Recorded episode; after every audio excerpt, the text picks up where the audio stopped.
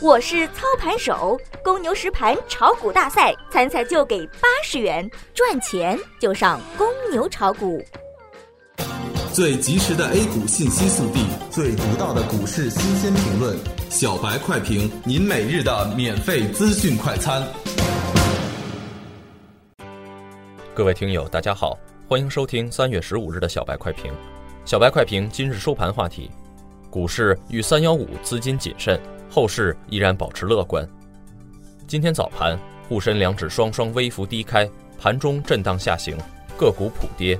引起今天下跌的因素，主要还是昨天下午北京银行诡异跳水，市场解读不一。午后保险、丝绸之路、一路一带、铁路基建、银行等快速拉升，扭转了早盘权重股领跌的局面，保险板块翻红。而今天下午的拉升过程，北京银行也是格外的卖力。俨然一副先锋的装扮。截至收盘，上证综指报两千八百六十四点三七点，涨幅百分之零点一七，上涨四点八七点，成交一千七百零二亿元。深证成指报九千五百七十四点一九点，跌幅百分之零点九四，下跌九十点九四点，成交两千五百七十七亿元。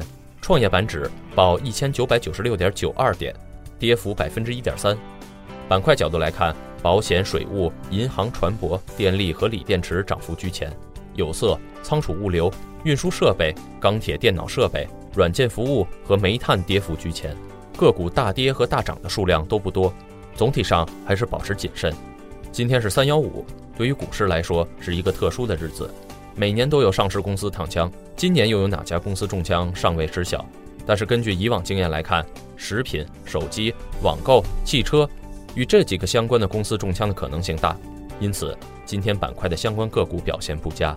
尾盘以上证五十为主的大蓝筹有护盘动作，表明资金还处于博弈阶段。市场短期信心有所恢复，部分资金跃跃欲试，延续震荡反弹有望继续，但量能未明显放大。